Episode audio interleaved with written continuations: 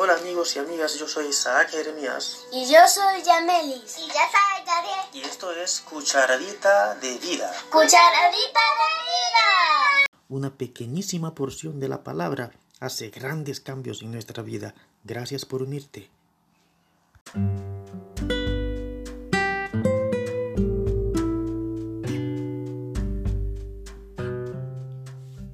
Hola Yamilis, ¿cuál es la cucharadita que tenemos para hoy? Hola papi, la cucharadita para hoy está en Éxodo 25.8. ¿Y qué dice? Después me harán un santuario para que yo habite entre ustedes. ¿Quién dice eso? Yo creo que lo dice Jesús. Sí, ¿y a quién se lo dice? ¿Y cuándo? Eso se llamaría el contexto del versículo que estamos leyendo. Mm, Eh, Si quisiéramos saber el contexto, creo que tendríamos que leer otros versículos sí, cuando quiere o contexto. saber de qué se trata la historia en la que está ese versículo. Sí, exactamente. O sea, que uno lee el capítulo completo o si ya con, lo conoce, eh, ya podrá tener la idea de, de qué se trata.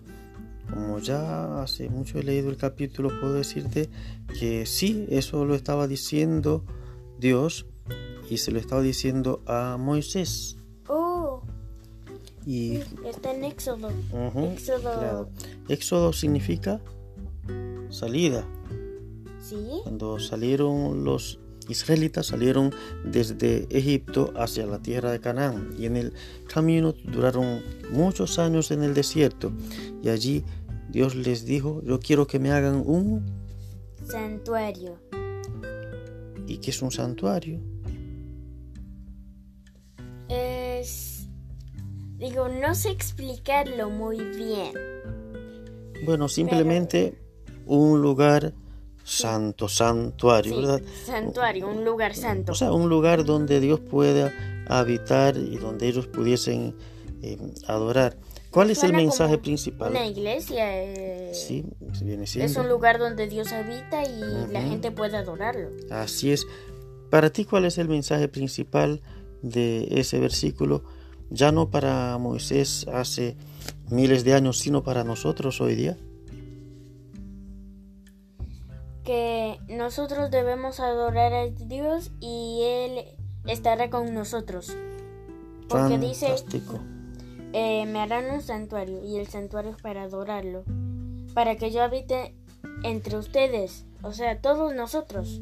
O sea que el mensaje principal es que Dios quiere habitar entre nosotros Sí. y en nosotros. Él quiere que nosotros seamos un- un santuario para Él. Quiere intimidad con nosotros para poder adorarlo y estar con Él todos los días de nuestra vida. Así que despedimos la cucharadita de vida esperando que nuestros amigos y amigas puedan aceptar ser un santuario, un lugar donde Dios pueda morar.